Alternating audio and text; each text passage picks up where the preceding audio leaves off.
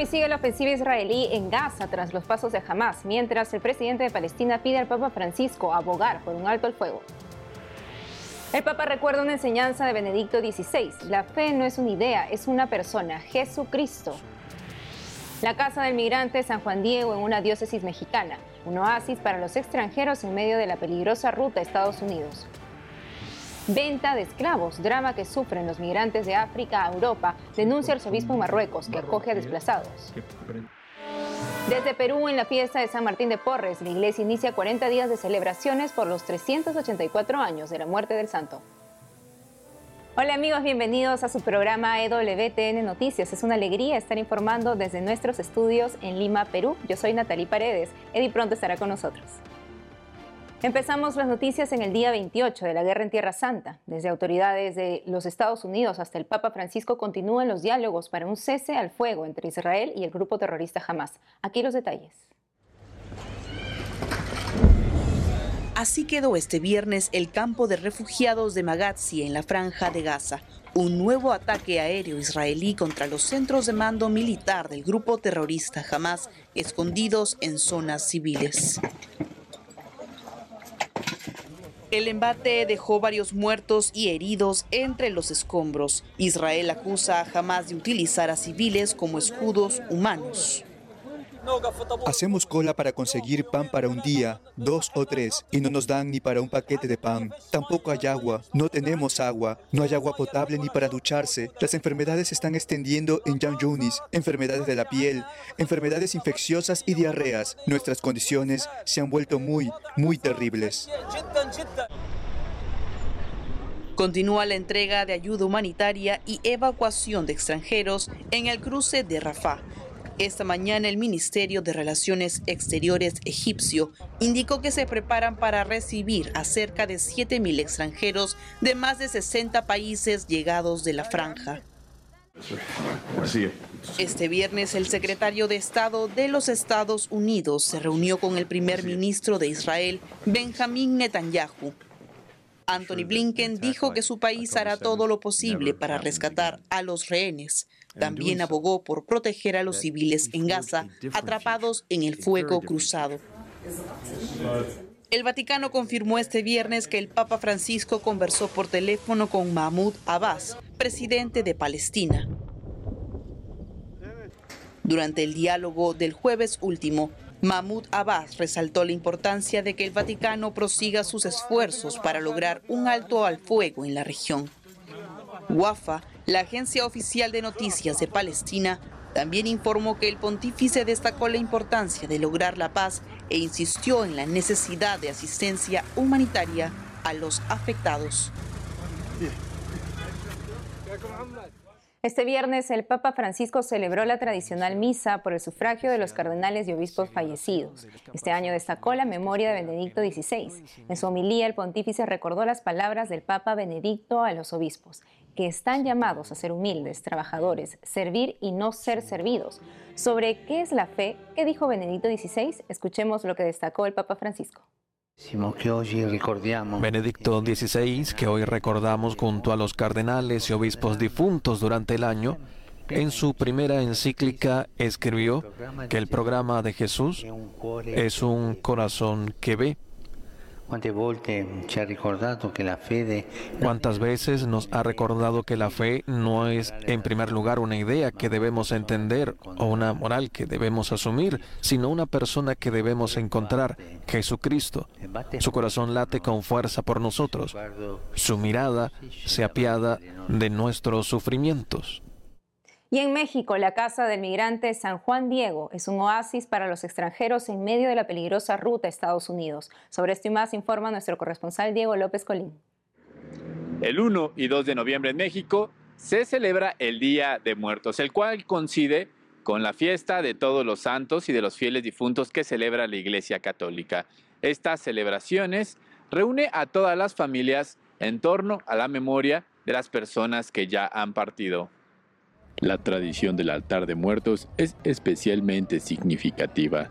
En los hogares católicos existe una especie de capilla familiar que toma elementos de las iglesias. Se cree popularmente que en estos días los espíritus de los antepasados regresan a nuestras casas, específicamente al altar que se ha dedicado en su memoria. Por ejemplo, si al difunto le gusta mucho los cigarros, alguna comida en especial, alguna bebida alcohólica y demás, eso se le pone en la ofrenda para que cuando él llegue del más allá, justamente pueda compartir la mesa con sus seres queridos. Estos son ciertamente creencias populares eh, en las cuales, por supuesto, la Iglesia Católica no las afirma ni las defiende. Además de los altares en casa y las celebraciones eucarísticas, las familias también se congregan en los cementerios donde descansan los restos de sus seres queridos. Ahí limpian y decoran las tumbas y celebran una misa especial en su memoria. Sin embargo, se advierte que no se debe caer en creencias no cristianas y cuestiones esotéricas. Y, por supuesto, quitar de nuestra mente eh, toda falsa creencia de que hay un camino del más allá, en donde los muertos estarán aquí y demás, y no hay que pararse a ciertas horas de la noche porque te puedes encontrar con un muerto y demás. Por supuesto que eso no lo creemos.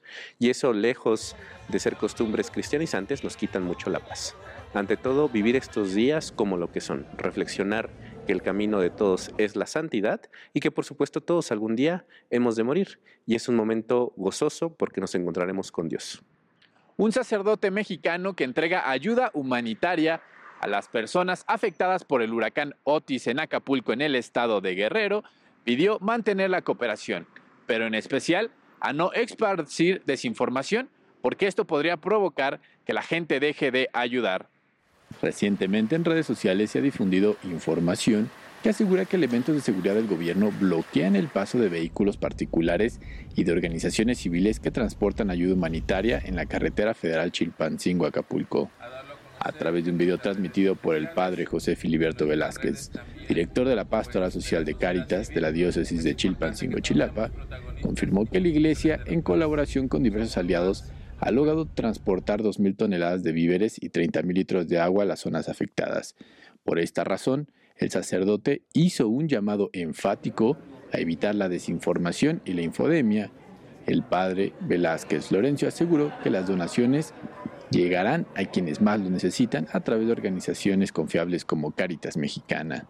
Así es que el padre Florencio invitó a las personas a continuar colaborando y a no dejarse invadir por el miedo que se propaga en redes sociales.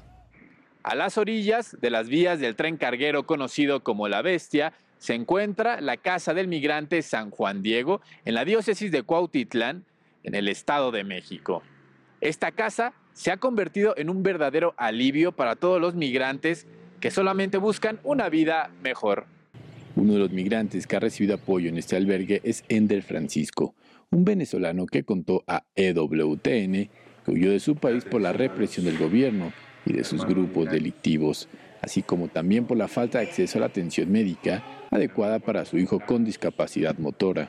La verdad la travesía es muy desgarradora en todo el camino, pues mi hijo mayor tiene discapacidad motora y no camina, lo traía en la espalda y la verdad que es bastante complicado.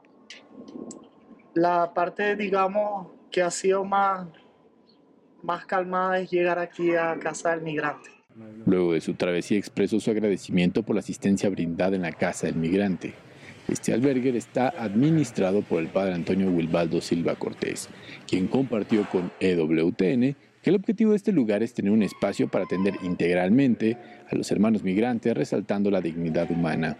Pues los servicios son de alimentación, les proporcionamos ropa a los hermanos migrantes, eh, atención legal, psicológica, médica, espiritual.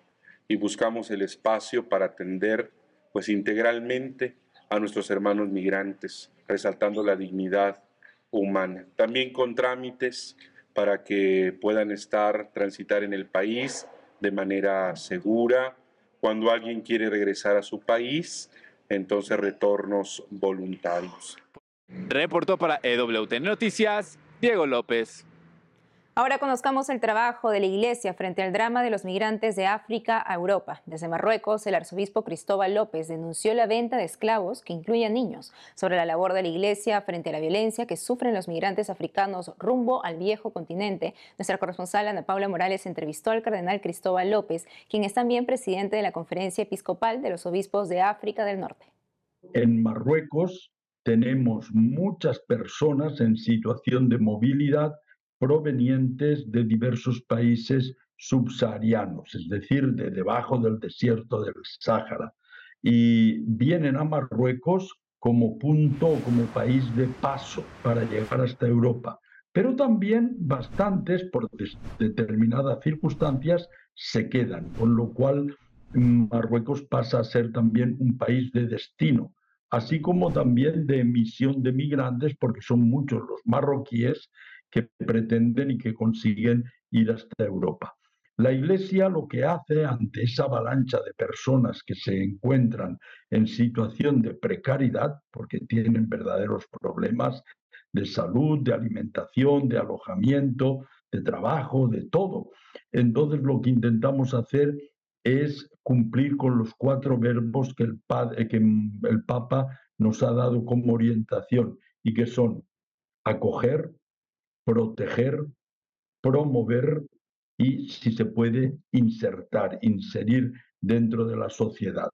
Y como no se puede hacer todo porque no tenemos las fuerzas ni la posibilidad, hemos elegido tres tipos de personas. La primera, los enfermos. Aquellos que están enfermos intentamos acompañarles con los cuidados necesarios, no solo administrados directamente, sino a través del sistema público de salud de Marruecos que eh, como país ha puesto todas sus instalaciones sanitarias al servicio gratuito también de los migrantes. Eh, los enfermos, en primer lugar. Segundo, las mujeres en cinta o con bebés. Y tercero, los menores no acompañados o mal acompañados. Eh, son menores porque no tienen 18 años y encontramos niños de 12, de 14 años que vienen solos desde diferentes países, que han atravesado el desierto junto con otros adultos y que llegan a Marruecos y se quedan allí durante semanas, meses, años, porque no es fácil dar el paso hasta Europa. Para estos jóvenes, ¿tienen algún programa en concreto? ¿Tienen casas? ¿Cómo ayudarlos? Eh, ¿Qué hacen?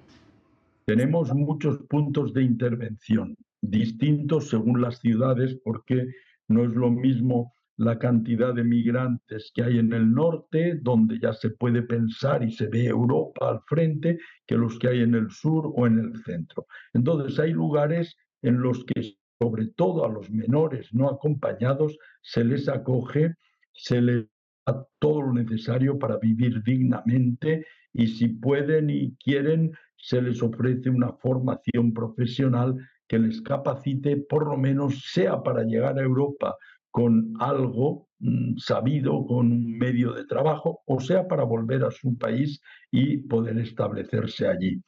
En otros lugares lo que se hace es simplemente acogerles, escucharles, orientarles jurídicamente y darles los cuidados médicos que precisan, pero sin poder darles un techo o un alojamiento.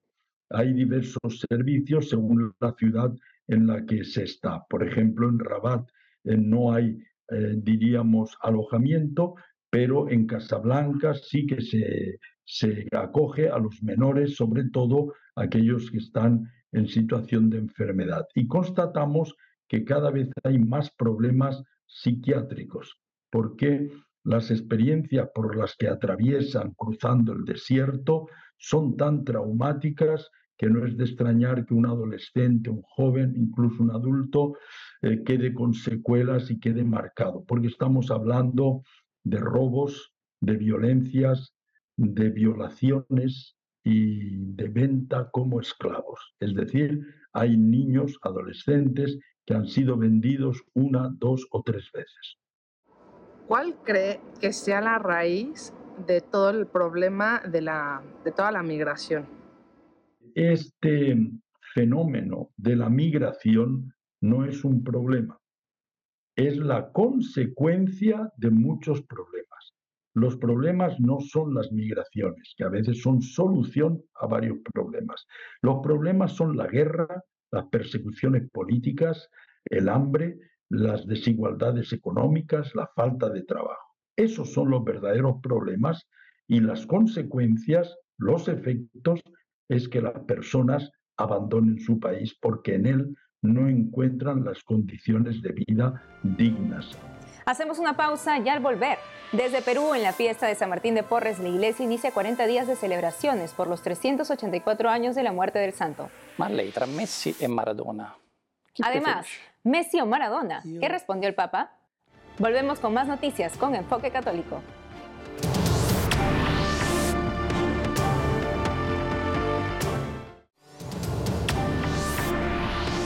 Tras el octavo balón de oro obtenido por el argentino Leonel Messi, el Papa Francisco, compatriota del futbolista, se enfrentó a una pregunta clave entre los argentinos. ¿Messi o Maradona? ¿A quién prefiere? El Santo Padre sorprendió con su elección. Veamos. Estado consegnado el balón de oro. Messi recibió el balón de oro por octava vez. ¿A quién prefiere entre Messi y Maradona? ¿Qué preferís? Yo mencionaré un tercero, Pelé. Pelé. Los gemelos Yana y Andrew Renwick protagonizaron un bautizo especial en Estados Unidos. Fueron convertidos en hijos de Dios por un sacerdote y un diácono que también son hermanos gemelos. Se trata del padre Ben Dagger y el diácono Luke Dagger, que pertenecen a la misma diócesis. Christine, la madre, contó que siempre rezaba con su esposo para tener gemelos y después de sufrir un aborto espontáneo el otoño pasado, Dios los bendijo. Como conocían al padre Dagger y sabían que tenía un gemelo, le pidieron que presida la celebración. Él aceptó encantado y pidió que participe su hermano. El bautizo se realizó el 20 de agosto pasado.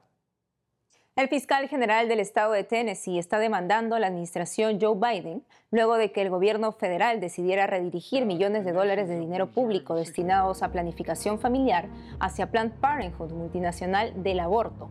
Hasta el año pasado, Tennessee recibía dinero del Departamento de Salud y Servicios Humanos para cubrir las necesidades de la población más vulnerable. Sin embargo, ante la declaración de políticas antiabortistas en Tennessee, el Departamento de Salud y Servicios Humanos suspendió el financiamiento y dirigió sus fondos a Planned Parenthood. Desde Perú, en la fiesta de San Martín de Porres, la iglesia inicia 40 días de celebraciones por los 384 años de la muerte del santo. Sobre esto y más informa nuestro corresponsal Nicolás García. La Hermandad de los Caballeros de San Martín de Porres sacó el anda del fraile de la escoba del convento a la Basílica del Santísimo Rosario, en el centro de Lima, para comenzar las festividades de este año. El 31 de octubre por la tarde, la imagen del santo peruano fue entronizada en la basílica. La Orden de los Dominicos anunció que se realizarán 40 días de celebraciones por los 384 años de la muerte de San Martín. San Martín de Porres entró al convento de los dominicos en condición de donado por su condición social de mulato. Pronto hizo su profesión y se volvió un hermano cooperador de la Orden Dominica. Estamos en la enfermería del convento de Santo Domingo. En estas camas que podemos ver aquí, San Martín de Porres atendía a los enfermos que venían en su ayuda y pasaba muchas horas en ello. San Martín llegó a convertirse para sus hermanos en referente de un buen religioso.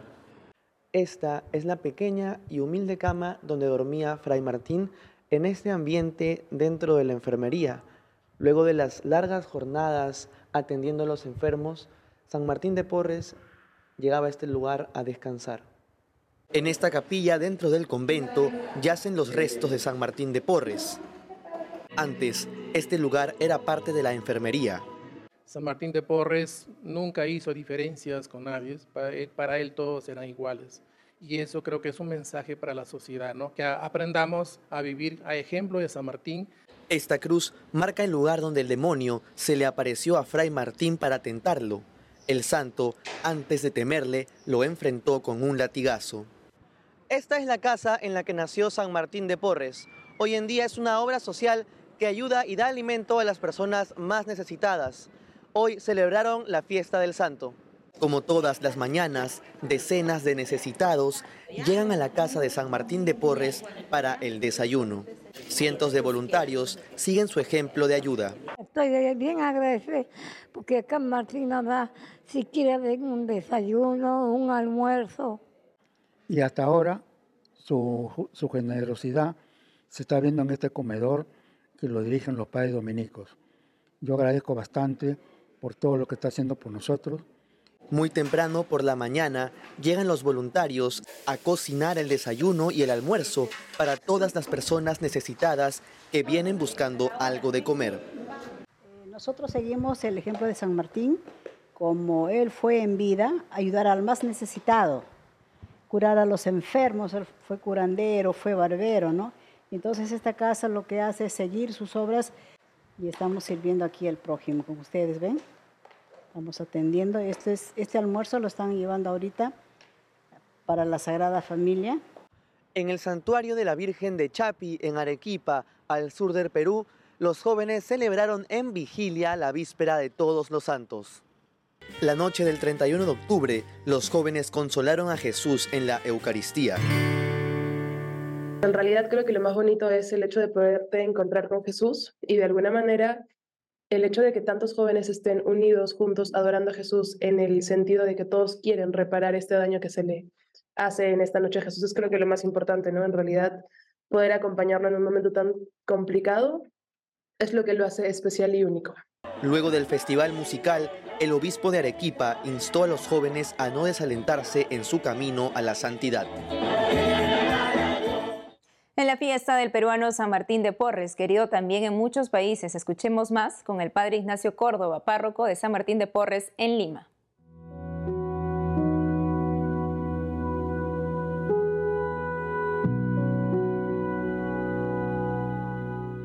Hasta ahora la iglesia en todo el Perú y en el mundo entero, Martín de Porres es reconocido por su fe, por su servicio, por su humildad. Eso es lo que fue en vida Martín de Porres. Las virtudes más grandes era la humildad, la sencillez y la fe. Estas tres virtudes hicieron que Martín de Porres eh, manifestara el amor de Cristo nuestro Señor. Lo que nosotros queremos dentro de la iglesia es mucha oración, muchísima oración. Él se paraba después de sus trabajos, ingresaba a la capilla y en la capilla oraba ante el sagrario hasta que le prohibieron porque se estaba desvelando. ¿Cuál es el primer mandamiento? Amar a Dios sobre todas las cosas y al prójimo como a ti mismo. Y eso es lo que cumplía Martín. Por eso le digo que toda la iglesia deberíamos, deberíamos trabajar por la paz, por el amor, por la concordia, por el perdón, pero con justicia.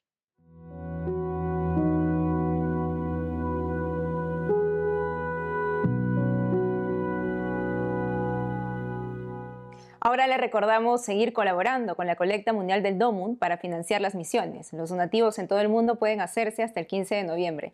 El padre Guillermo Inca Pereda, secretario general de la Conferencia Episcopal Peruana, nos recuerda que no debemos olvidarnos que la misión principal de todo misionero es evangelizar. ¿Cómo lo hacen en medio de las diferencias culturales? Nos cuenta. Seguramente que la Sagrada Escritura, San Pablo en concreto, nos demuestra cómo es la capacidad de un misionero para poder llegar a los hombres no solamente a través de sus culturas, sino de sus corazones. La estrategia de Pablo creo que vale hoy respetamos a todos y sabemos coger la oportunidad que nos brinda el contexto. Recuerdan aquella escena donde Pablo dice al Dios desconocido. Se percató que había algo del cual podía partir para evangelizar. Hoy necesitamos ser creativos, profundamente creativos, pero fieles siempre al mensaje. La creatividad no significa perder la fidelidad, pero sí descubrir lo que tenemos que hacer y el Papa nos dice, el cristiano no puede ser cristiano si no es misionero. Si yo de verdad amo a Cristo, no puedo guardarme esa alegría. El amor desborda, entonces lo tengo que transmitir. El Domum somos todos y todos estamos invitados a encontrarnos con el corazón, con la oración, con el compromiso y también con el bolsillo, con la generosidad. Amigos, hemos llegado al final del programa. Ha sido un gusto estar con ustedes. Ya saben que pueden seguirnos en nuestras redes sociales y en ewtnnoticias.com. Que tengan un bendecido fin de semana. Hasta el lunes.